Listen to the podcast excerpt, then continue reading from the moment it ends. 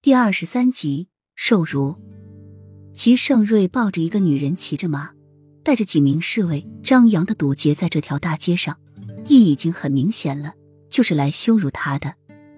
王妃，本王只有你一个妃，本王怕你孤寂，特从来凤楼买下齐都最有名的名妓和你做个伴，让他替你分担些劳累，和你一起服侍本王如何？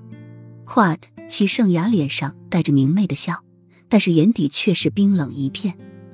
齐盛瑞说的这话，看似关心莫雨涵，说的又很委婉，但是那浓浓的羞辱意味却再未明显不过了。这分明是让他难堪，蒙受耻辱。雨涵狠狠的握紧小手，脸色僵硬，不发一言。灵儿看了一眼出于尴尬的雨涵，瑞王爷就算再不愿意和小姐成亲，但是也不应该在这么多人面前羞辱小姐啊。再怎么说，小姐也是莫丞相的二千金啊！齐盛瑞修长的食指绕着苏媚秀丽的长发，眼神戏谑而又讥讽的看着叫嘴的莫雨涵。莫老贼以为向皇上求了圣旨，他就会让他的千金辉煌的嫁到王府吗？简直是妄想！既然莫老贼那么的在乎名誉和颜面，那他就让他的二女儿在大街上出丑，到了王府，自然直接打入冷宫。王妃这个位置就等于是架空。莫老子在想什么？他清楚的很。王妃不说话，那就代表王妃同意了。